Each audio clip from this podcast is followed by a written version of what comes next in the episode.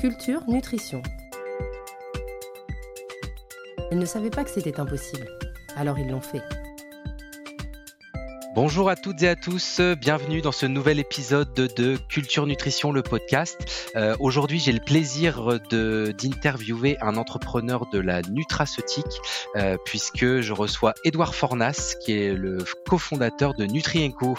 Bonjour Édouard. Salut Grégory, merci pour ton invitation. Bah, écoute, avec grand plaisir. Euh, il me tenait à cœur de t'accueillir sur le podcast, puisque tu fais partie de cette nouvelle vague d'entrepreneurs euh, sur le secteur de la nutraceutique, hein, puisque Nutrienco a été créé en 2017. Euh, et pour citer quelques faits d'armes de, de, la marque, je vais directement rentrer dans le vif du sujet avec vos performances digitales et notamment sur les réseaux sociaux, puisque vous faites partie aujourd'hui des rares marques de compléments alimentaires qui totalisent plus de 100 000 followers sur TikTok. Tu vas nous en dire un peu plus. Donc c'est vraiment quelque chose d'assez inédit. Euh, et euh, pour arriver à cela, enfin je sais pas quelle est la poule, quel est l'œuf, mais l'une des marques de fabrique de Nutrienco, c'est la vulgarisation.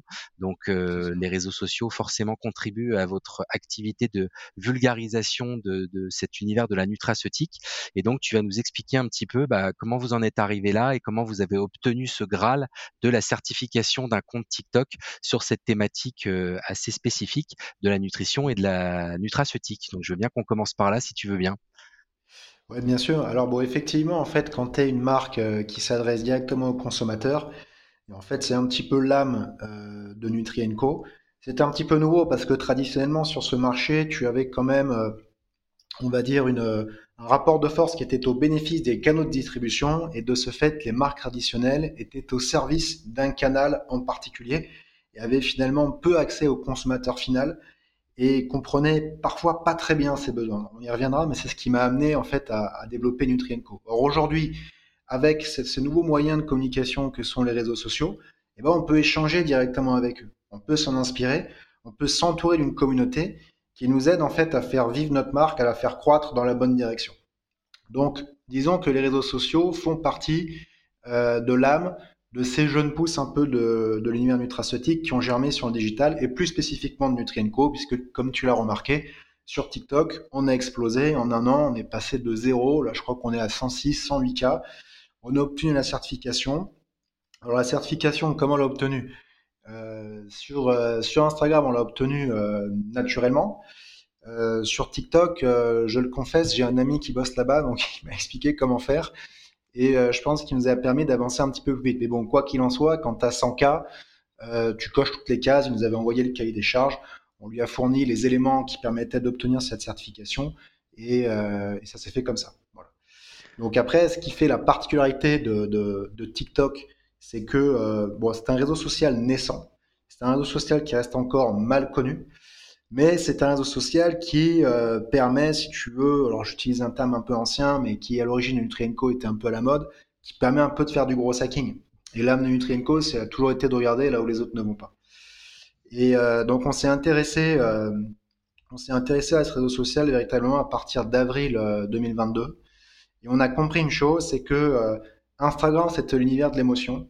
TikTok, c'est l'univers de la raison. Ça peut sembler étonnant, mais en fait, sur Instagram, tu vas plus avoir un wow effect parce que tu vas avoir un beau paysage, quelque chose comme ça. TikTok, tu vas rire parce qu'il y a quelqu'un qui va te raconter une blague. Donc déjà, si tu veux, il y a une logique de son. Et donc s'il y a une logique de son, il y a une logique d'écoute. Et si les gens écoutent, là, tu peux leur faire passer des messages rationnels et éduqués en matière de nutraceutique. Et donc là, on a déployé une véritable machine de guerre parce que l'année dernière, on a sorti 130 contenus vidéo éducatifs pour TikTok. Cette année, on va en sortir plus de 200. Et donc, euh, ça nous a permis bah, d'être propulsés. Et actuellement, on est la première marque, hein, je pense que là, il n'y a, a, aucun biais, on peut le dire, euh, sur TikTok en matière de, de nombre de followers. Euh, on fait même partie des, des, des meilleures DNVB françaises sur, sur la question. Et ce qui est intéressant, c'est que l'algorithme Instagram a lui-même évolué un petit peu, de sorte de converger un petit peu vers l'algorithme de TikTok, parce que TikTok commençait à lui siphonner des audiences. Et donc, on s'est rendu compte qu'on avait de plus en plus de contenu TikTok réplicable euh, sur Instagram. Et donc, on a, par les succès qu'on a eu sur TikTok, reboosté notre compte Instagram. Et la ligne éditoriale que vous avez sur TikTok, c'est vraiment euh, faire de l'éducation, de la pédagogie, expliquer avec des mots simples des concepts un peu compliqués, c'est ça? C'est exactement ça. Globalement, c'est des vidéos qui vont durer entre 45 et 1 minute 30. Euh, on a une, vraie stratégie de, montage en interne avec des scripts qui sont très séquencés. Euh, bon, il faut répondre également aussi au code de TikTok et, au trend. Alors quand on dit trend, attention parce qu'il y a deux sens de la trend. Hein. La, trend euh, pour l'utilisateur TikTok un peu lambda, ça va être la, musique qu'on colle dans les, vidéos un peu à la mode du moment. Et après, tu as les trends un peu plus professionnels, c'est les trends de montage, ce qui, va faire que sur un certain laps de temps, un, deux, trois mois, les consommateurs de TikTok vont être plus accrochés par tel type d'accroche plutôt qu'une autre, tel type de montage plutôt qu'un autre, etc. Donc ça, on a processé tout ça en interne, on a une véritable machine de guerre. Et l'un des points forts de Nutrienco a toujours été d'avoir une sorte de mini-agence euh, de direction artistique et communication en interne. Euh, bon, il a fallu la, porter hein, pendant un certain temps, mais là maintenant, elle commence à bien délivrer et la preuve en est, euh, les résultats qu'on a sur les réseaux sociaux sont vraiment impressionnants.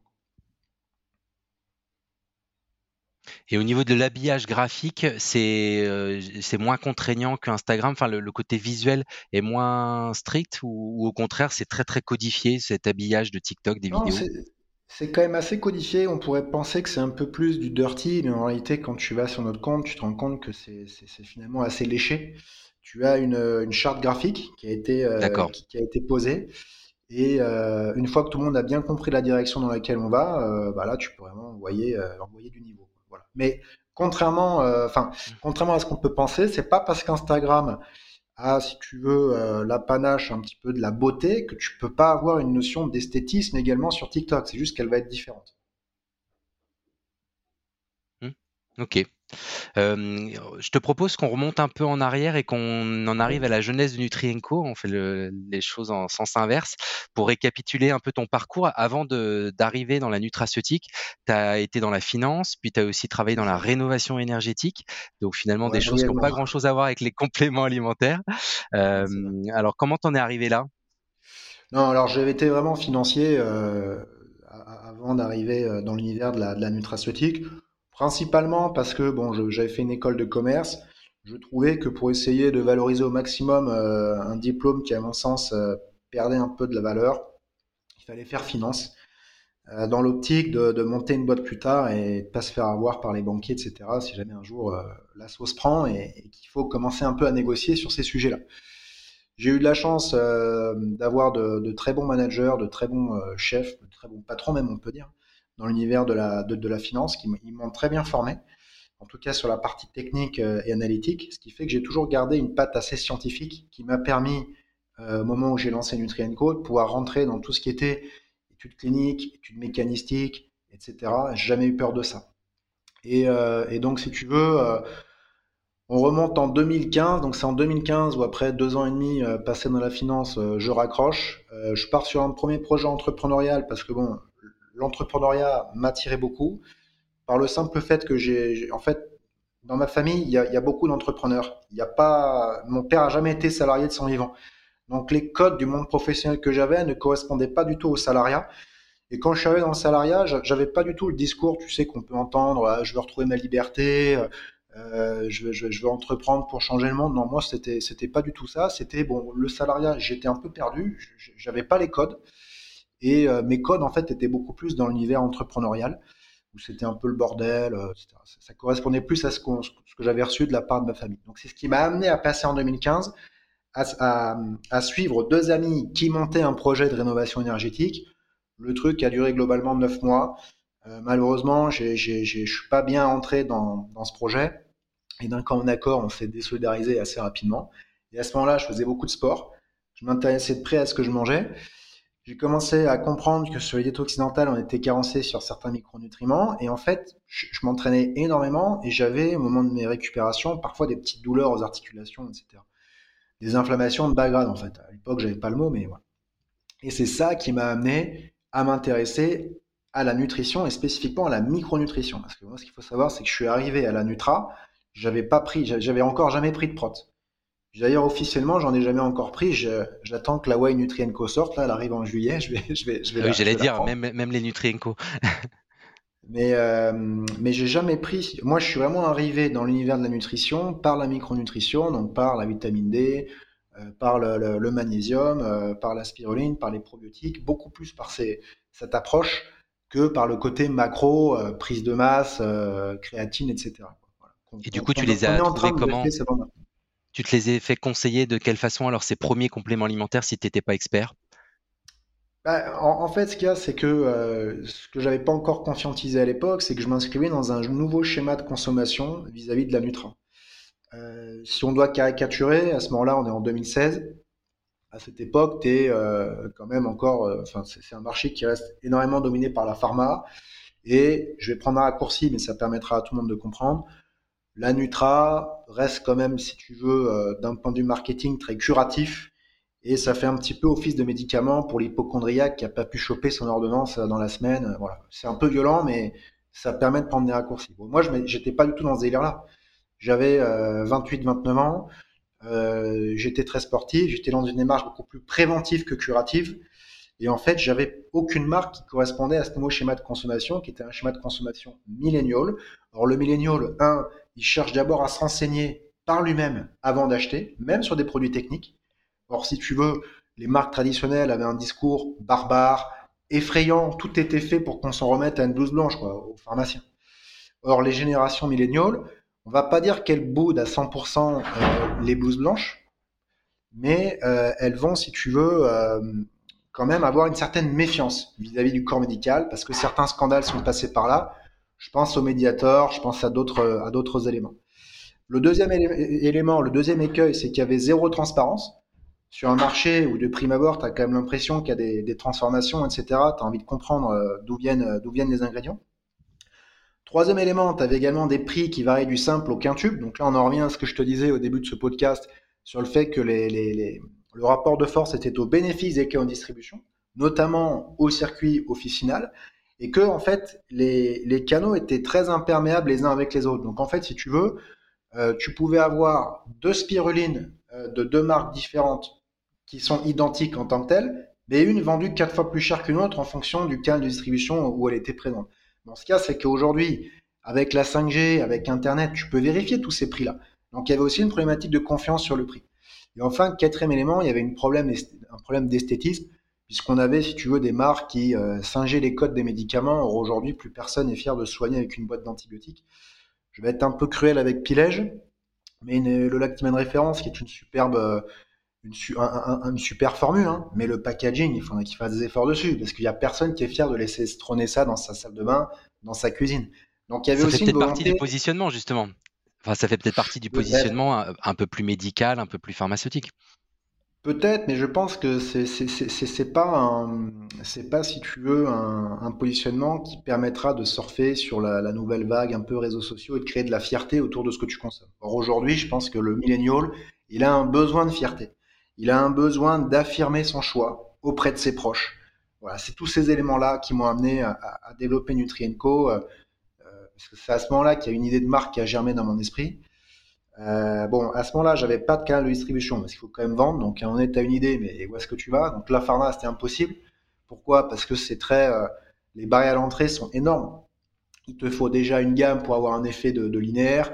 Il te faut des commerciaux. Bref, le cash à injecter était énorme et j'avais j'avais très peu de moyens à ce moment-là.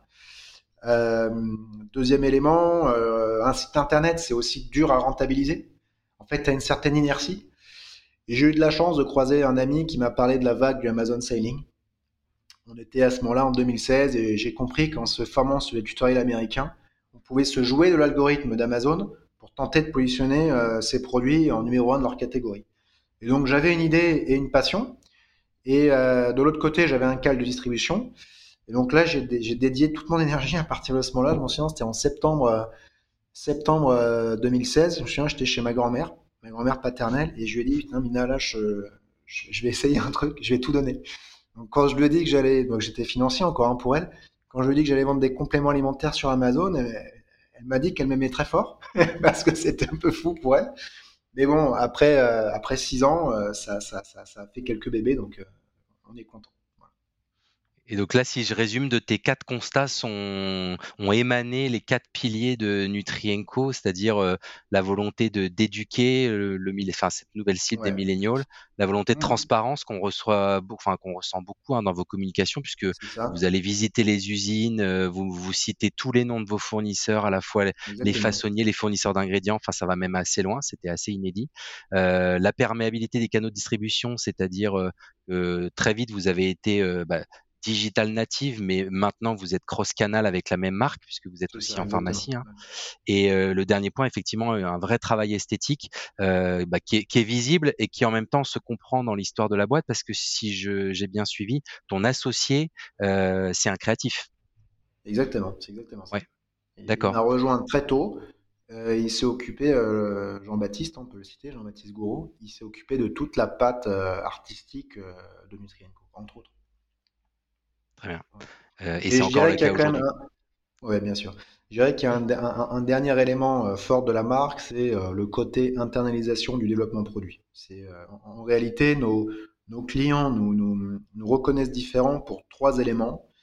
D'abord, ce que eux appellent la qualité, on appelle ça l'efficacité.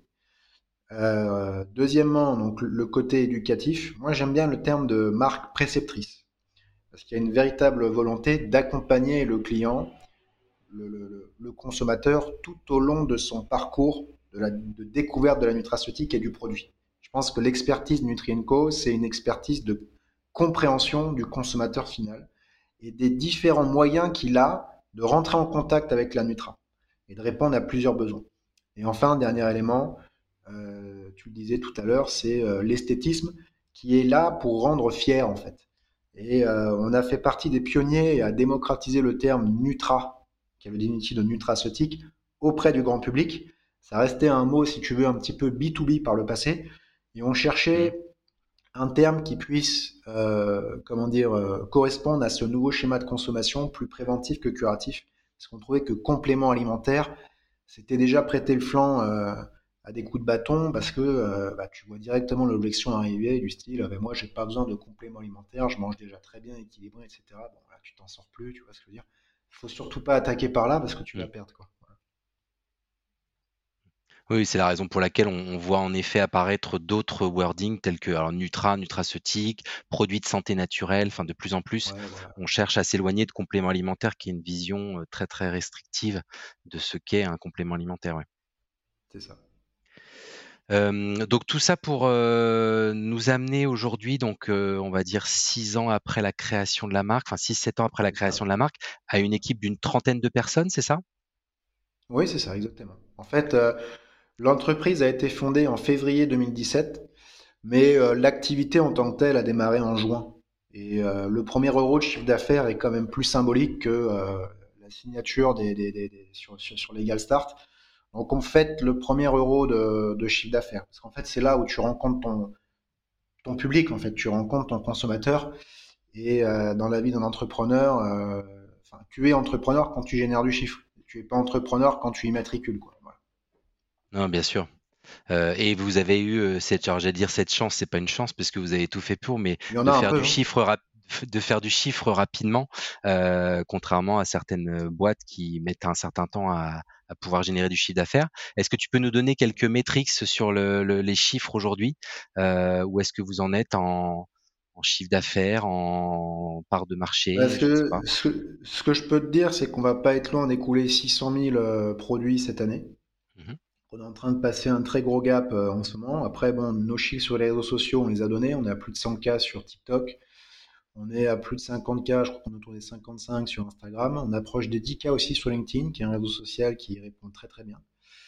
Euh, on a actuellement 34 références. Cette année, on va sortir, euh, si on vraiment prend toute l'année, euh, plus de 10 références, on vise 14.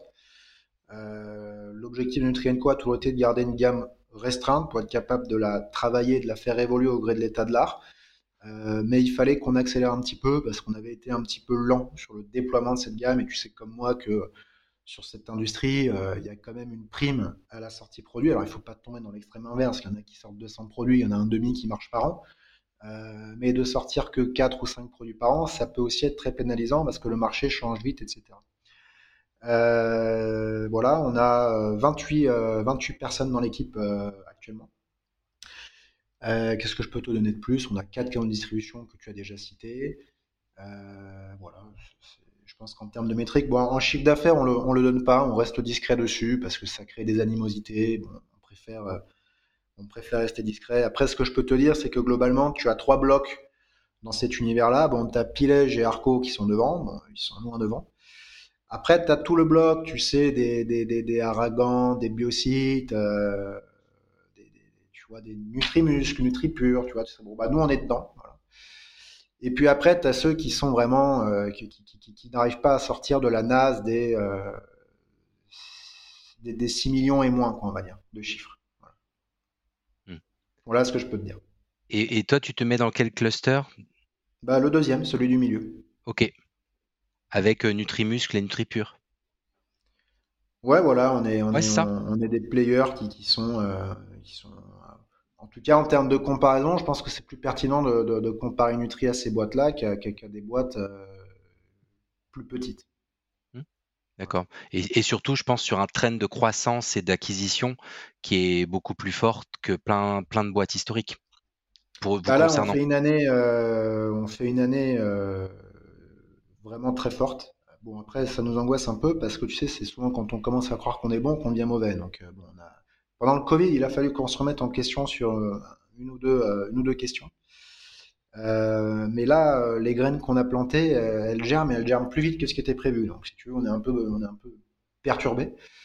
et là, on est déjà en train de préparer le coup d'après, c'est-à-dire ce qui va se passer dans deux ans peut-être pour nous. On regarde beaucoup l'IA actuellement, là, notamment autour du SAV animation sur les réseaux sociaux, etc. Parce qu'on pense qu'il y, a pas mal de choses à faire là-dessus pour continuer de créer une grande interactivité avec, euh, avec le, consommateur et puis simplement les, les gens qui s'intéressent euh, au monde de la nutraceutique. Et c'est quoi l'idée? C'est d'avoir, euh, enfin, c'est un peu le, le, chatbot revisité? C'est dans, dans cette idée-là un peu? Ah non, ça ira plus loin. Ça, ça, Bon, après, je vais pas donner ces détails-là parce que là, pour le coup, ça, c'est la tambouille un peu interne et on n'a pas envie de se faire chaud les D'accord, c'est les innovations 2024. Ouais, voilà, bon, c'est déjà parce que très honnêtement, ce qu'on a en tête, on l'a pas validé encore, donc on sait même pas si c'est cette voie-là qu'on va prendre. Euh, deuxièmement, là, on est plutôt sur la phase amont de cette réflexion, c'est-à-dire qu'on est en train de regarder tous les outils d'intelligence artificielle qui existent, on les passe en revue un par un, et on essaie de regarder ce qui est pertinent pour nous de, ce qui ne l'est pas.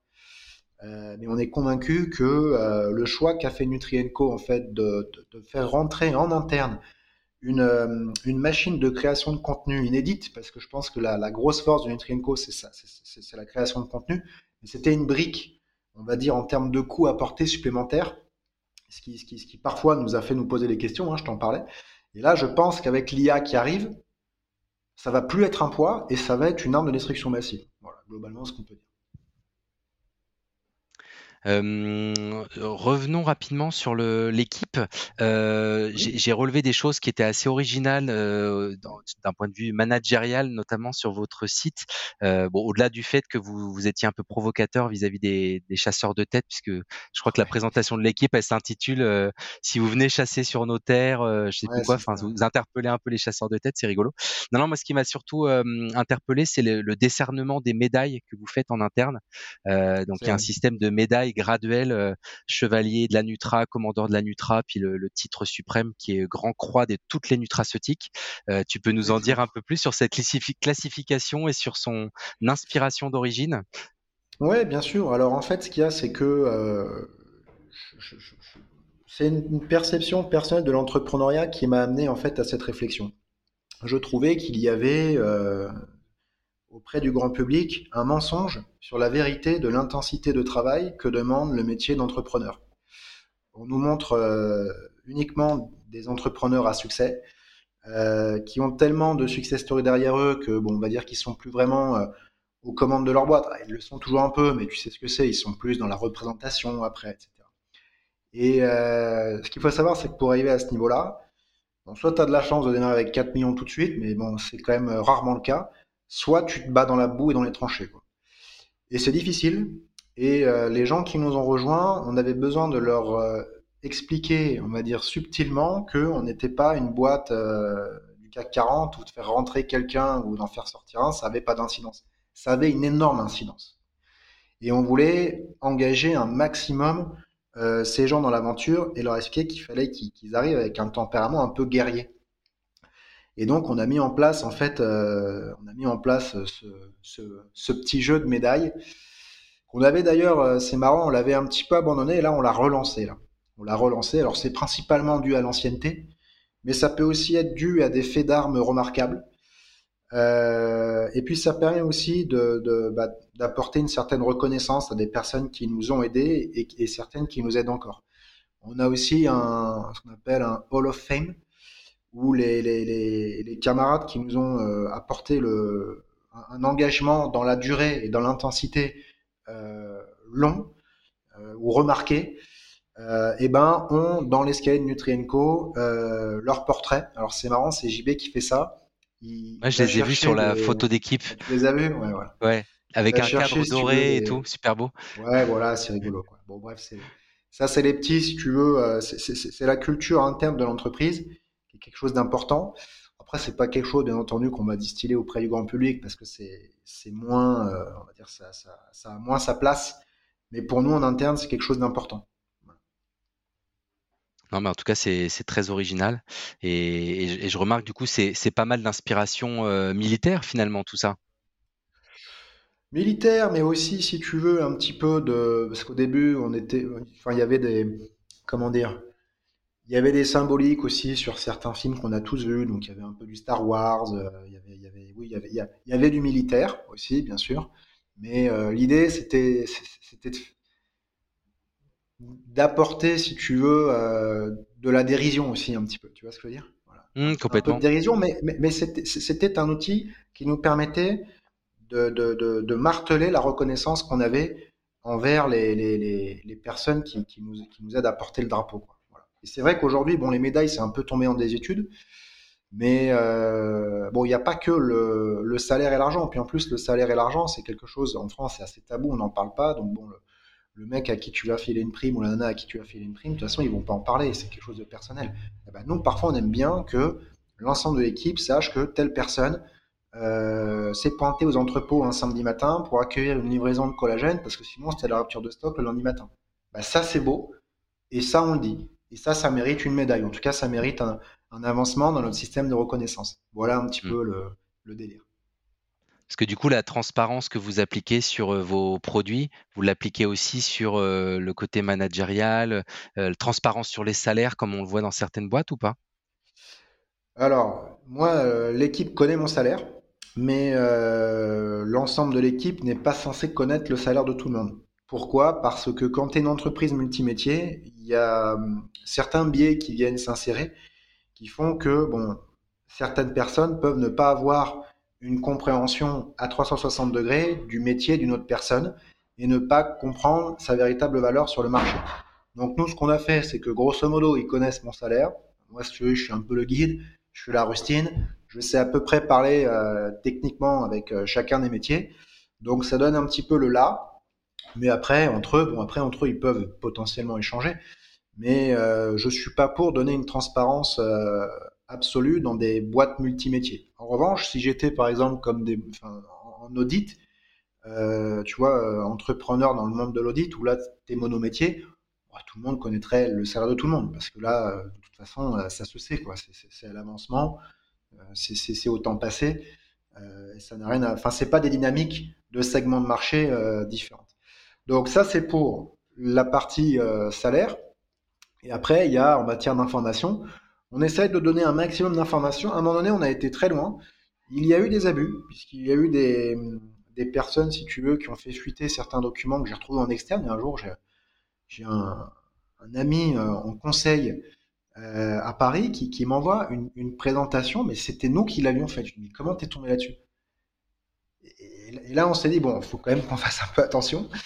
Et mm. euh, voilà, mais, c'est vrai qu'on essaye d'être le plus euh, le plus transparent possible. Ça fait partie de l'âme de, la boîte. Je pense que les les personnes euh, qui composent l'équipe pourront le, confirmer. En préparant cette interview, j'ai vu que tu t'es aussi intéressé par la science, puisque tu as pas mal creusé le sujet de la science et de la nutrition, mais aussi par les sciences humaines. or, on les oppose souvent, hein, sciences et sciences humaines. Est-ce que toi, tu peux nous parler de ce que t'ont apporté les sciences humaines dans ta vision de l'entreprise, de l'entrepreneuriat? Bien sûr. Bah, disons que moi, je suis à, la base un passionné d'anthropologie.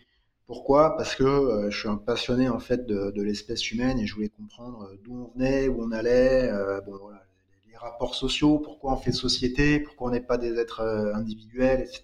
vivant solo de son côté, etc. Et en fait, c'est vrai que cette connaissance de l'anthropologie m'a permis en fait d'alimenter une vision de Nutrienco, qui est la suivante qui est de dire que l'être humain, Homo sapiens, est une formidable machine d'adaptation. Ça a fait son succès. Il a pu euh, se développer dans tout l'environnement.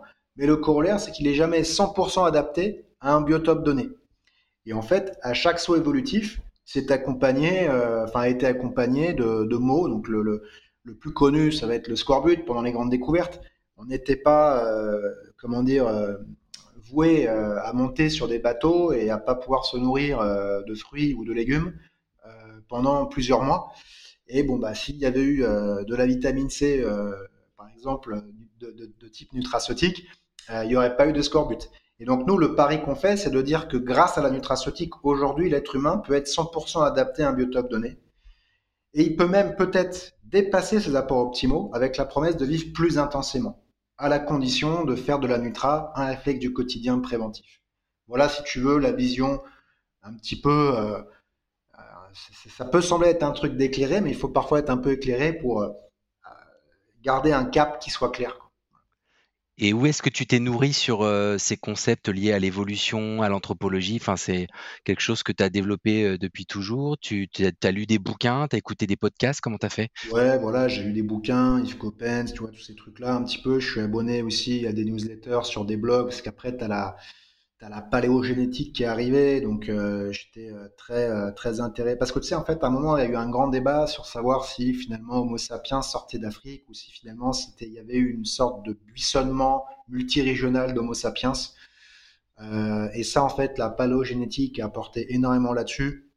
Donc je me suis beaucoup intéressé à ces à ces approches là quoi. D'ailleurs en rentrant un petit peu dans ces analyses scientifiques, je ça m'a permis, quand je suis arrivé sur la nutraceutique, d'être capable de rentrer dans des études cliniques, enfin, en tout cas dans des travaux scientifiques euh, également, parce que je retrouvais des, structurations euh, qui étaient finalement assez similaires à, à cet univers-là. Donc, ce sont des univers qui peuvent sembler éloignés, mais qui parfois, par une discipline, peuvent se réunir. Typiquement, la génétique était un bon exemple. Donc voilà, une volonté de savoir d'où on vient, où on va, comment on peut faire pour y aller du mieux possible. Voilà comment les choses se sont passées. Est-ce que tu t'es un peu inspiré, parce que dans ce que j'entends là sur le côté euh, suradaptation, euh, essayer de d'améliorer euh, la façon de vivre de l'être humain, est-ce que tu t'es inspiré un peu de la tendance du biohacking qui est très nord-américaine? Est-ce qu'il n'y a pas un peu de ça aussi dans l'inspiration Nutriinco ah, Le biohacking, il y a quand même un côté transhumanisme un peu. Oui. c'est pas mon, mon, cheval de bataille. Disons que là-dessus, bon, en, en 2017, je me souviens, je pensais vraiment qu'on allait y aller. Oui. Euh, aujourd'hui, quand tu vois les dynamiques mondiales, euh, tu te rends compte qu'en fait, les États-Unis sont pas aussi puissants que ce qu'on pouvait l'imaginer. Euh, le transhumanisme effraie beaucoup, donc je suis un peu plus indécis, un peu plus indécis à ce niveau-là. Mais après, c'est vrai que le propre de l'être humain a toujours été d'améliorer sa condition. Donc sans dire qu'on veut vaincre la mort, déjà d'améliorer sa condition, c'est quelque chose d'intéressant. Mais je reste européen dans le sens où vaincre la mort, ça, ça tuerait l'intérêt de la vie et, son intensité. Je reste un homme qui aime, euh, qui aime l'intensité. Très bien. Et donc, euh, transition, euh, quand on parle de, de mieux vivre, donc il y a tout ce volet prévention euh, qui est très développé chez Nutrienco. Et, et, vous, pour faire cette prévention, donc au-delà d'éduquer les, les, gens et de leur apporter des bons produits, vous avez choisi un angle qui est de présenter les produits au départ, parce que j'ai l'impression que ça a un peu évolué, qui est par l'ingrédient par le prisme de l'ingrédient comme euh, euh, véhicule de, ce, de cette prévention. Est-ce que tu peux nous, en parler un peu plus et de voir comment tout cela évolue Parce que je vois que les derniers produits sont plutôt euh, anglais par la promesse et donc par la finalité consommateur. Voilà, c'est quoi votre philosophie par rapport à ça? Bah, Ça dépend en fait de, de ce qu'attend le consommateur. en fait, si tu veux, nous on considère que dans la tête du consommateur, il y a deux efforts d'éducation à faire. Le premier, c'est quand il conscientise son problème. C'est de quoi j'ai besoin pour résoudre ce problème. S'il décide de faire cet effort d'éducation par lui-même, imaginons par exemple que ce soit euh, une problématique de stress, il va faire sa petite recherche sur Internet, donc c'est typiquement Edouard Fornas en 2016, tu vois, bah, il, il a 60% de chances de tomber sur du magnésium. Et après, il y a un second effort d'éducation qu'il doit faire, c'est choisir le meilleur magnésium. Tu vois ce que je veux dire? Donc si toi tu développes une formule de magnésium, autant le laisser faire son premier effort d'éducation tout seul, ça te coûtera moins cher, et tu le récupères au second étage. Mais si par exemple tu fais une formule, euh, enfin tu agis sur une autre filière du stress et, tu mets dans ta formule comme ingrédient star de la théanine, je dis ça comme ça. la théanine, auprès du grand public, c'est pas du tout connu. Donc si tu laisses faire en fait au néophyte son premier effort d'éducation, il tombera jamais sur ton produit. Dans ces cas-là, tu appelles ta formule formule stress, ou en tout cas tu fais en sorte que sur le facing, le mot stress soit dominant, parce que tu le captes sur son besoin primaire. Voilà, si tu veux l'approche qu'on a. Et donc en fonction de la notoriété des ingrédients, bah, si tu veux, on, va plus ou moins orienter le, le facing de nos produits, soit vers un nom d'ingrédient, soit vers une formule promesse. Parce qu'en effet, dans les ingrédients qui en plus sont vos best-sellers historiques, euh, c'était des ingrédients à très forte notoriété finalement. Très le magnésium, euh, les oméga 3, etc.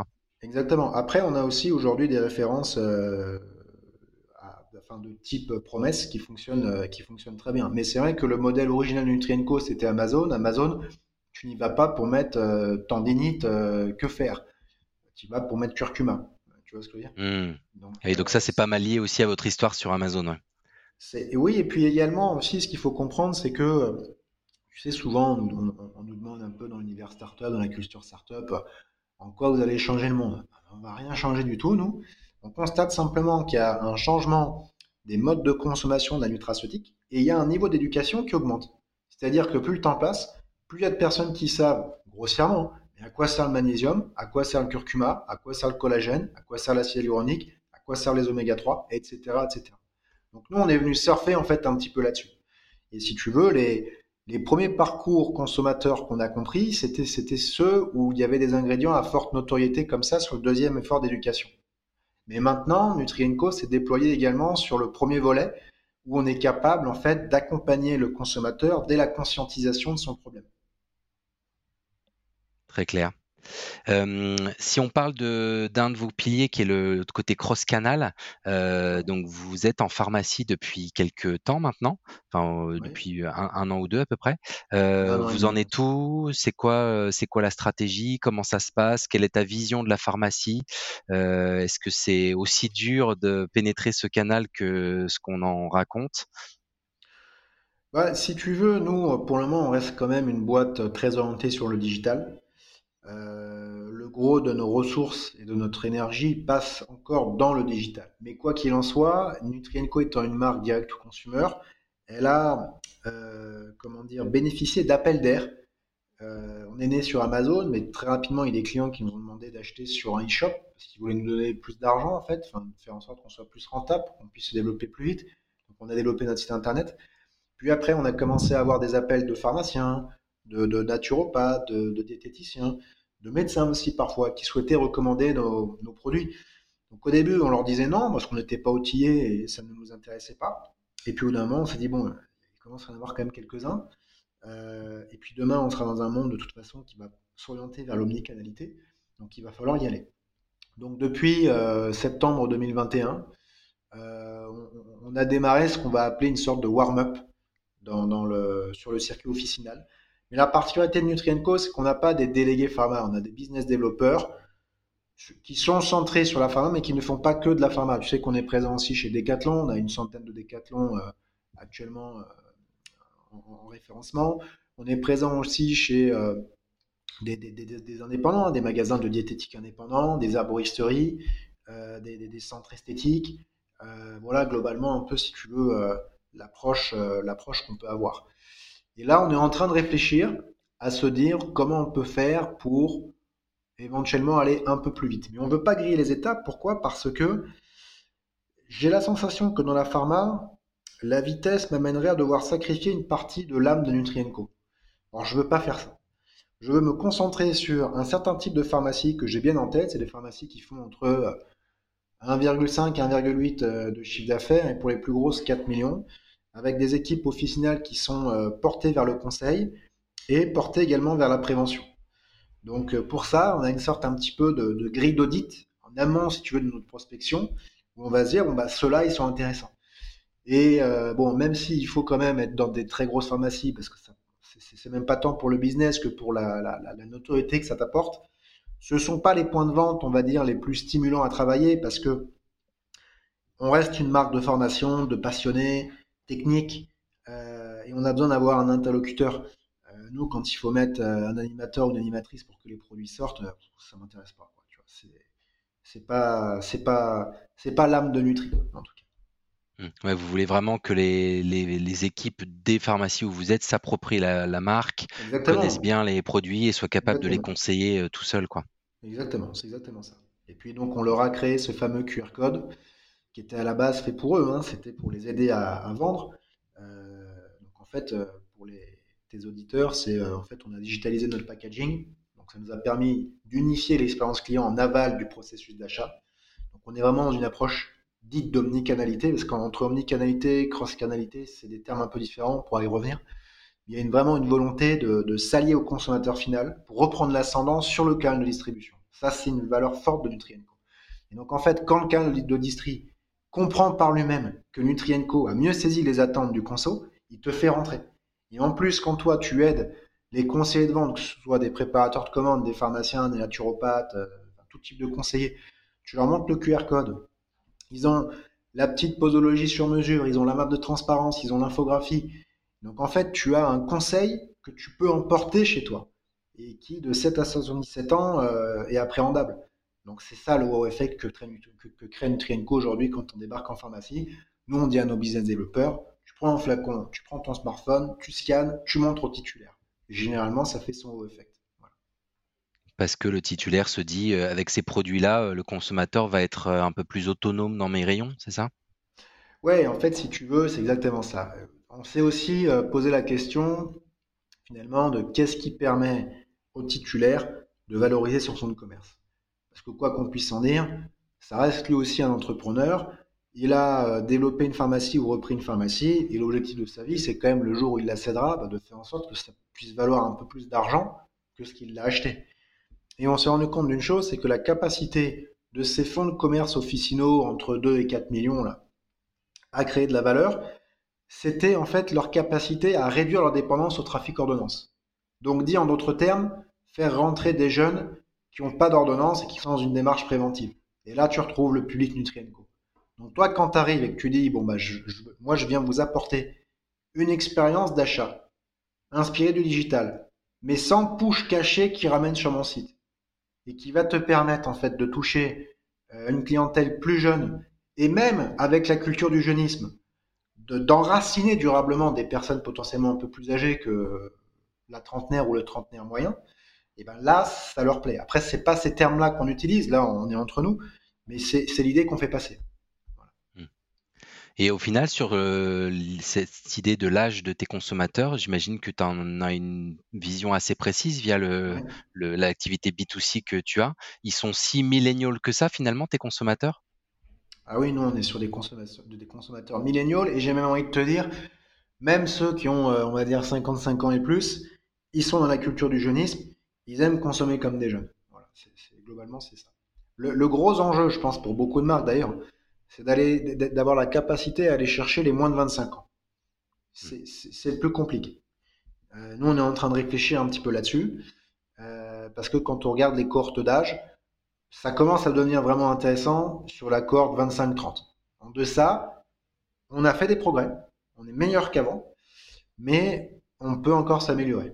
Et après, on va dire que le gros, c'est 35-40. Euh, est-ce qu'il y a des marques aujourd'hui sur, euh, sur le marché qui sont euh, un peu des, des les, best practices euh, sur la conquête et la, recrutement sur ces moins de 25 ans? Bah, on, pourrait, on pourrait tenter de dire les gummies, mais en fait, je pense que le, le gummies, le gummies vend de l'émotion. Il, ne vend pas de la raison. Alors aujourd'hui, si tu veux, ce qui rend fier et ce qui ancre la loyauté en fait du consommateur envers une marque, c'est la capacité de le faire grandir, de le responsabiliser. Et donc je trouve que dans un acte de santé, de vouloir infantiliser avec des bonbons, il y a un côté un peu antinomique. Hmm. C'est pour ça que Nutrienco n'a pas misé dessus pour le moment. Mon avis changera peut-être, mais en l'état, c'est plutôt celui-ci. Je pense que quand on ingère quelque chose, c'est sérieux. Euh, et donc nous, on, est plutôt une marque orientée vers un marketing. Ça. Puis bon, moi, je suis un fan de la galénique de type gélule, parce que je trouve que tu as un rapport euh, concentration-prix qui est quasiment imbattable. il y a très peu de galéniques qui, pour moi, euh, la dépassent. Et ça peut être quoi alors les autres leviers si c'est pas la galénique pour conquérir des, plus jeunes consommateurs? Bah Déjà, en fait, ce qu'il faut se dire aussi, c'est que cette vague hygiéniste qui touche l'Occident, c'est pas Nutrienco qui l'a créée. Alors Nutrienco, à son humble niveau, euh, peut essayer de l'amplifier un petit peu, comme plein d'autres marques. Mais je, pense qu'en fait, il faut simplement comprendre l'esprit du temps. Euh, sur les cinq années qui sont passées, la prise de conscience en matière de prévention santé n'existait pas chez les 20-25 ans. Il faut être honnête, elle n'existait pas. Et d'ailleurs, quand je repense à mon schéma qui m'a amené à la Nutra, quand j'avais entre 20 et 25 ans, j'allais encore manger une fois par semaine au McDo. Euh, enfin, je faisais pas du tout attention à ce que je mangeais. Sincèrement, j'avais, j'avais aucune notion. Et je me souviens, c'est quand je suis parti à Londres en finance, où là, si tu veux, je me suis dit, bon, là, là, là, ça va loin. Par rapport à la France, euh, les produits étaient quand même moins qualitatifs, etc. Et quand je suis revenu de Londres, je me suis dit, putain, en fait, faut, faut quand même faire attention à ce qu'on mange. J'avais envie d'une salade, tu vois, j'avais envie d'un truc, si tu veux, à la française, potager, marché du, week-end, euh, voilà, c'était Et donc moi, ma prise de conscience a démarré à peu près à 25 ans. C'est là où j'ai acheté le vitaliseur de Marion, tu vois. Généralement c'est un peu le repère ça. Ah ouais, euh, normalement le vitaliseur de Marion c'est beaucoup plus tard que 25 ans même. T'as pris un coup de le jour où tu l'as acheté. Bah, peut-être, mais en attendant, si tu veux, j'ai compris que la cuisson vapeur c'est quelque chose, euh, c'est quelque chose d'important. Ah, mais le produit est top. Hein, moi, j'en ai un, mais c'est vrai que je l'ai acheté plus tard. ouais, mais bon, euh, en fait, euh, après, tout dépend qu'est-ce que tu fais passer en priorité. Et moi, à ce moment-là, j'avais eu, en fait, j'avais souffert d'une vraie mauvaise alimentation à Londres. Et quand je suis revenu en France, j'ai eu besoin de me, un peu de me laver, quoi, tu vois, de me faire du bien. Alors oui, ça coûtait un bras. Je me souviens à l'époque, ça coûtait 300 balles, donc il fallait les mettre, hein, parce que bon, euh, mmh. quand je suis revenu en France, j'ai eu un petit passage de 3-4 mois où j'avais pas d'emploi parce que j'avais un CDD à Londres, etc. Donc il a fallu, bon, c'était un peu incertain, mais je les ai mis quand même parce que si tu veux, euh, c'était important pour moi, c'était vraiment important. Et, euh, et donc je, je, sais plus, je me suis un peu perdu sur le fil là, mais tout ça pour te dire que euh, Comment, oui, comment, comment, les, jeunes, comment les jeunes se sont sensibilisés plus à, à, la santé, à la prévention, à l'équilibre alimentaire? Ce qu'on constate depuis maintenant, je dirais un an et demi, c'est qu'on commence à avoir des, des, des, très jeunes qui s'intéressent à nos produits. C'est-à-dire que parfois, tu as une personne de 16 ans au téléphone, elle en connaît quasiment autant que toi. Donc là, tu dis, OK, là, il y a un truc qui est en train de changer. Euh, et on a, ouais, des, des, alors parfois des personnes qui ont aussi des régimes particuliers. Donc euh, parfois, c'est des véganes. Parfois, c'est des personnes qui sont intolérantes au lactose, qui disent, ah, j'ai entendu parler que vous vendiez une lactase. Euh, je voulais avoir plus d'informations. Donc, tu vois, il y a, y a cette prise de conscience-là qui commence à arriver et qui est un phénomène de société. Donc euh, Nutrienco, euh, comme d'autres euh, entreprises, va, surfer sur la vague, mais on n'a pas encore la taille d'un L'Oréal pour marteler à la télé et changer les habitudes de consommation. Ça, c'est un et ce qui a changé d'après toi, c'est il y a peut-être eu un coup de projecteur Covid, prévention santé, etc. chez toutes les générations. Je pense que ça a joué ça et probablement aussi une, surexposition des très jeunes aux réseaux sociaux qui apportent euh, des choses qui sont pas toujours top, mais aussi des, bons contenus qui les éduquent sur ces sujets-là et vous y contribuez. Tout à fait d'accord. Euh, TikTok, euh, enfin l'une des, des trends, on va dire, en matière de segmentation les plus, les plus porteuses, c'est la santé. Au sens large, hein, je mets la cosmétique dedans, etc. Donc c'est certain qu'il y a un intérêt très fort en matière de, en matière de santé. Mmh. Et pour faire une transition sur une cible encore plus jeune, là, vous voulez lancer une gamme pour les enfants carrément. Euh, un, produit, ouais. un, produit, ouais. Et, du coup, là, vous ciblez, euh, vous ciblez les jeunes parents? Qui, vont, être les acheteurs forcément. Ouais, on cible surtout tous les clients qui nous ont demandé jusque-là s'ils pouvaient ouvrir les gélules pour leurs enfants parce qu'elles étaient trop grosses, qu'ils ne pouvaient pas les avaler. On en a quasiment euh, un par jour, tu vois. Mmh. Donc c'était surtout pour répondre à cette demande-là. Euh, parce que la galénique de type gélule, même si c'est quelque chose que j'aime beaucoup, ne, va pas être adapté à, un enfant de, moins de 10 ans, quoi. même en T1. Tu sais, il y, en a qui sont aussi un peu récalcitrants, etc. Donc on a, on a développé un produit dont l'objectif était d'être sans goût, sans odeur, et de pouvoir se mélanger à n'importe quel euh, euh, comment dire, aliment. Tu peux mettre ça dans un yaourt, tu peux mettre ça dans un gâteau, tu peux mettre ça dans une purée. Le gamin, il le verra pas, boum, il le mange, c'est terminé, et tout se passe bien. Voilà, l'objectif que c'était. Mais on n'a on pas si tu veux, on n'était pas dans une véritable volonté de se développer sur un axe enfant au sens large. On y réfléchit là actuellement, parce que, euh, tu vois, c'est le côté un petit peu aussi euh, étonnant que peut amener l'inspiration de ta communauté. Ta communauté t'inspire, mais en fait, ta communauté, elle va jamais avoir un discours business à te dire, ah, Edouard, il faut que tu développes... Euh, le segment enfant avec tel, tel et, tel produit, que tu les positionnes sous tel angle, à tel prix. Ouais, c'est pas ça du tout. Eux, ils te disent, est-ce que vous avez pas un truc pour mon enfant parce que vos gélules, elles sont trop grosses? Bah, Toi, tu dis, ok, je vais en développer un parce que quand tu as 300 personnes par an qui te demandent ça, tu te dis, ok, il y, a un marché. quoi. Hmm. Donc, on, a compris que ce, ce produit enfant n'était pas sous forme de gummies, volontairement tu as dit tout à l'heure que c'était important de comprendre l'esprit du temps, de sentir un peu les tendances, etc. toi, personnellement, comment tu fais pour bâtir tes convictions, plus généralement t'informer? Est-ce que tu as des systèmes de veille? Est-ce que tu as des, lectures particulières, des, explorations, des endroits où tu vas pour t'inspirer? Comment ça se passe?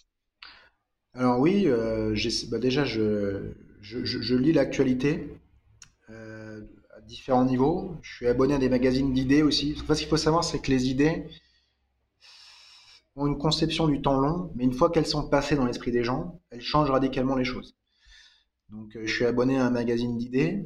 Euh, je m'intéresse aussi à des, à des sujets euh, business d'actualité. Donc, par exemple, j'ai été très en point sur l'univers des crypto-monnaies. J'ai miné le Bitcoin en 2013. donc, je pense que j'ai quand même fait partie des pionniers en France à m'intéresser à, à cette mouvance-là. Euh, là, je, m'intéresse aussi un petit peu à, l'IA, parce que je pense que l'IA va apporter... Alors, je suis pas du tout, tu sais, le, dans le délire progressiste, c'est-à-dire la, blockchain et les cryptos euh, vont tout changer et, l'IA va nous réduire en esclavage. Je suis pas du tout dans ce délire-là. Mais je, je, pense qu'il est quand même nécessaire aujourd'hui d'appréhender euh, ces, nouveaux outils parce qu'ils vont changer des choses. Et on est sur un marché qui est très compétitif. Ça, c'est casse-pied, parce que je trouve qu'il est trop compétitif, il devrait être régulé. Parce qu'il y a, d'après moi, un peu trop d'opportunistes. Et, euh, donc, on est obligé de se pencher sur, les nouveautés et également sur les tendances de consommation de fonds. Donc, bien sûr, après, on va au NFBD. Alors, cette année, j'y suis pas allé, mais j'y suis allé toutes les autres années de l'existence de Nutrienco. Euh, on, va au, salon du VitaFood également pour voir un petit peu les tendances. Euh, on regarde aussi beaucoup les hashtags sur les réseaux sociaux.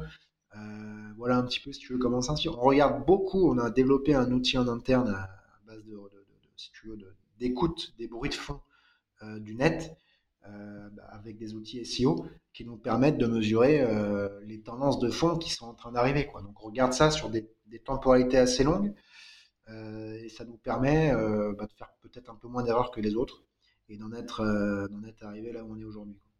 On peut appeler ça du social listening, un peu ce que vous faites euh, en écoutant les bruits de fond sur Internet? Ouais, ouais, je pense ça. Non, ouais, c'est ça, on peut appeler ça comme ça. Avec des outils euh, maison, c'est pas, vous n'utilisez pas des solutions existantes? Alors on a, on a des SaaS, mais on a développé, si tu veux, une approche spécifique à Nutrienco en interne qui nous permet, sur, sur, des mots-clés ciblés et dérivés, euh, d'écouter, si tu veux, les bruits de fond et de les pondérer je te donne un exemple. Alors, un exemple qui n'en est pas un, mais tu prends l'exemple de curcuma. Euh, si tu regardes le nombre de requêtes euh, curcuma, bon, tu as curcuma nutraceutique, mais tu as curcuma alimentaire aussi. Comment tu fais pour retraiter ça? Bon, bah, Nous, on a développé des techniques en interne pour être capable, si tu veux, de ne pas, se prendre l'épée dans le tapis et d'essayer de maximiser, on va dire, les, chances de succès. Parce que comme Nutrienco a une gamme restreinte, on, et on passe, tu as vu, le, contenu produit pour chaque produit, et, pour chaque formule est énorme. Hmm. Donc, euh, on n'a pas le droit à l'erreur. On a, on a, le droit un peu moins que, euh, d'autres entreprises à l'erreur. Donc, il faut qu'on fasse attention. Très bien. Juste pour euh, peut-être donner des idées, c'est le cas de le dire à nos auditeurs, le magazine d'idées que tu évoquais tout à l'heure, c'est un nom en particulier? Ouais, je le garderai pour moi, ça. Ah, c'est secret, ok. Ah, c'est secret de fabrique. Non, mais déjà, je pense que c'est c'est un magazine qui euh, c'est pas très connu. C'est un magazine qui, qui, est fait un petit peu, je vais pas dire pour des initiés parce que ce serait prétentieux, mais euh, c'est pas à remettre dans les mains de, de, tout le monde. Et de toute façon, je pense pas que euh, toute personne serait capable d'en transformer l'essai. Je pense que ça correspond à ce que je suis aussi. En fait, tu vois ce que je veux mmh. Ouais, bien sûr, ça te parle à toi et ça te, ça te crée de l'inspiration chez toi. Ouais, voilà. C'est un magazine francophone ou euh, Ouais, c'est un magazine francophone. Alors, je, suis aussi beaucoup de, blogueurs euh, étrangers. Je suis beaucoup sur Telegram. J'adore ce, j'adore ça parce que je, trouve que ça permet de s'affranchir d'un prêt-à-penser dans lequel il est parfois un peu facile de se réfugier. Et euh, en fait, sur, sur Telegram, tu es connecté au monde. Tu pas juste connecté à l'Occident. Donc, euh, tu prends des claques parfois parce que tu te dis, voilà, qu'est-ce qu'il dit lui Ça sort d'eau, etc. Mais euh, c'est quelque chose qui me nourrit beaucoup quant à ma capacité de recul. Je pense que l'entrepreneur doit garder une, capacité de recul, une capacité d'autocritique. Parce qu'en fait, l'entrepreneuriat, c'est le jeu de celui qui fait le moins d'erreurs. Mais donc, quand tu en fais une, il faut tout de suite le voir. Parce que si quand tu fais une erreur, tu penses que c'est les autres qui se sont plantés et, que toi, tout va bien, bah, tu vas pas aller très loin. Quoi. Bon, très bien. Euh, bah, écoute, Edouard, il nous reste quelques minutes et c'est l'heure du rituel de ce podcast euh, à travers une citation qui est Ils ne savaient pas que c'était impossible, alors ils l'ont fait. C'est un peu notre phase doudou chez Nutrikeo. Euh, toi, qu'est-ce que tu as réalisé qui était impossible, enfin selon les autres bah, Là, je vais te faire une réponse de Normand, mais quand je regarde dans le rétro le parcours avec Nutrienco, c'est Nutrienco. Et, d'ailleurs, j'ai toujours l'angoisse que ça s'arrête demain parce que ça va demander tellement d'énergie, tellement de sacrifices que je, je, me dis, alors mes proches me disent que j'aurai l'énergie pour le refaire, mais si je devais contempler sur les ruines de Nutrienco, je serais tellement démoralisé, j'aurais l'impression que c'est impossible. Donc je pense que c'est Nutri. À, à, 35 ans, je pense que je peux dire que c'est Nutri. très bien. Et justement, si on se projette euh, un cran plus loin demain, euh, Nutrienco demain, ce sera évidemment pas un champ de ruines, et ce sera quoi? Bah, déjà, ce qu'on aimerait, c'est pouvoir structurer. Alors, ça, dépend à quel horizon, mais on va dire un horizon de deux ans. Ce qu'on souhaite, c'est avoir notre gamme qui soit bien structurée dans les trois univers santé, beauté, sport. Sur la beauté et également sur le sport, on a encore beaucoup à faire. Là, le sport, on démarre juste. On est en train de discuter avec les premiers influenceurs sportifs. C'est génial. J'étais au téléphone avec l'un d'entre eux hier pour discuter un petit peu de notre gamme minceur qu'on vient de sortir, notamment euh, euh, un produit euh, qui a la capacité à augmenter un petit peu le, métabolisme, donc sur les sèches, ça. Donc, ça, c'est quelque chose qu'on veut vraiment aussi bien bétonner, c'est que les trois univers préventifs au sens large, on soit capable d'être vraiment présent dessus. Après, comme je te le disais, l'idée, c'est d'être toujours au plus près du consommateur. Et là-dessus, je pense que l'IA va être capable de nous apporter des solutions assez inédites et euh, en partie aussi qui nous permettent d'être H24 près de lui. Parce que là, si tu veux, quand tu as une entreprise qui est uniquement basée sur de l'humain, eh ben, tu es tributaire des, des, des, des, jours œuvrés et globalement, à un moment donné, la nuit, il faut dormir. Quoi, tu vois, c'est compliqué. Donc, euh, donc ça, on va dire qu'à court terme, c'est l'objectif, avec également une ambition de monter sur le retail, mais sans sacrifier, je te disais tout à l'heure, l'âme, euh, on va dire, qualitative, éducative de Nutrienco. Donc on ira vraiment trouver notre rythme, euh, qu'on veut un minimum véloce, mais euh, ce sera pas euh, de 0 à 20 millions en pharma en 3 ans. On fera pas ça parce qu'on va tout casser si, on le fait. Donc ça, si tu veux, c'est un horizon de 2 ans. Au-delà de, ça, bon, moi, il y a un univers qui m'attire depuis le début, c'est tout ce qui va être la nutrition pour les animaux et plus spécifiquement les chiens et les chats. Euh, donc c'est quelque chose vers lequel j'aimerais développer Nutrienco. J'aimerais également qu'on puisse élargir la gamme pour les humains sur le côté functional food, et également super aliment, puisque dans tout ce travail de traçabilité, le super aliment, c'est quelque chose de, très important.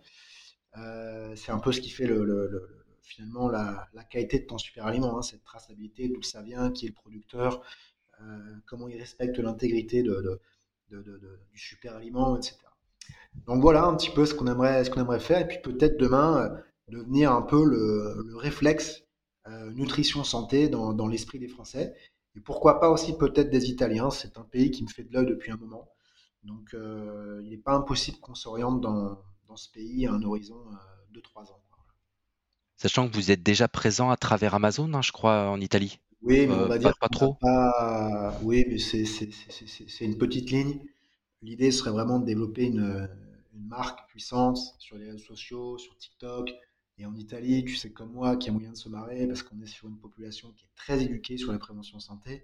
On est sur une population où les formules sont très qualitatives, plus qu'en France, donc tu as aussi plus d'espace pour t'exprimer dans tes formules. Là, en France, en plus, avec l'arrivée de l'inflation, il faut qu'on fasse super attention. Tu sais que nous, on a des, des, coûts de revient produits qui sont un peu supérieurs à la moyenne, mais toi, j'ai dû dire aussi à mon équipe, bon, il y a une fin à ce truc-là, il faut qu'on fasse attention, il faut qu'on respecte quand même certaines choses. En Italie, tu es moins gêné. En Italie, tu vois un beau produit à 50 euros, tu peux le vendre. En France, c'est plus compliqué quand même. Ouais, c'est déjà un euh, produit de luxe en France. Exactement. Mmh. Donc euh, l'Italie m'attire énormément. On a déjà eu pas mal de, contacts là-bas. Euh, je suis sûr qu'il y a moyen de se marier parce que quand je regarde. Alors c'est marrant parce que sur le digital, c'est un marché qui est très en retard parce qu'ils sont très orientés prescription, etc. Euh, et pour autant, il y a beaucoup d'influenceurs qui nous approchent en disant bah, on aimerait bien pouvoir promouvoir vos produits. Et, euh, mais bon, la politique du Trinco, ça a toujours été de dire si tu n'as pas la structure en, logistique, en, humain, en compétences pour y aller, n'y va pas parce que tu vas créer des déceptions en fait. il faut d'abord euh, bâtir le bateau avant de naviguer. Mmh. Donc il faut attendre le bon moment. Exactement. Très bien. Bon, bah, à ce que je vois, il y a encore pas mal de, projets dans les tuyaux, hein, entre la diversification sur les animaux, sur euh, des nouvelles formes plus alimentaires, des nouveaux pays, euh, voilà. Et puis, j'imagine l'innovation euh, sur le business historique qui va continuer. Bah, écoute, bravo. On aimerait aussi peut-être lancer des premiers travaux cliniques. ça, on est en train de réfléchir aussi dessus. D'accord pour aller un peu plus loin sur le côté efficacité, objectivation euh, sur vos produits existants ou sur des ingrédients. Exactement. Ok, bon bah c'est dans le sens de l'histoire tout ça. Bah, écoute Edouard, merci beaucoup pour euh, cette, euh, cette bonne heure passée ensemble. Euh, je pense qu'on a appris beaucoup de choses à la fois sur, sur ton histoire, sur l'histoire entrepreneuriale autour de Nutrienco, toute la philosophie et l'ADN sur les produits, sur la façon de communiquer, sur le digital et les nouvelles techno digitales qui vont arriver demain à travers l'intelligence artificielle et puis peut-être d'autres choses. C'est hyper intéressant et on, on comprend aussi comment cette marque qui est encore assez jeune finalement est venue bousculer les codes à la fois de d'innovation, de communication et de commercialisation. On sent que vous en avez encore sous la pédale et c'est bien. On attend de voir la suite. Euh, écoute, euh, longue vie à Nutrienco. Euh, bon, bonne continuation à, toi et ton équipe. C'était vraiment passionnant de te recevoir. Bah, merci beaucoup à toi, Grégory. C'était vraiment vraiment sympa ton invitation. Et puis ça permet de faire le point aussi. Donc c'est toujours, c'est toujours sympa ces podcasts. Merci à ouais, complètement. Merci beaucoup. J'ai appris beaucoup de choses et je pense que nos auditeurs aussi ont appris beaucoup de choses. D'ailleurs, je les, je les remercie d'avoir écouté jusqu'au bout cet épisode et j'invite tout le monde à nous suivre sur les différentes plateformes de streaming et à laisser des commentaires ainsi que des notes euh, avec des étoiles sur Apple Podcasts, Spotify, Deezer et toutes les plateformes de streaming. Ça nous permet de diffuser au plus grand nombre euh, le podcast Culture Nutrition. Merci beaucoup, Edouard. Et puis euh, à très bientôt Bonne journée à toi. Salut.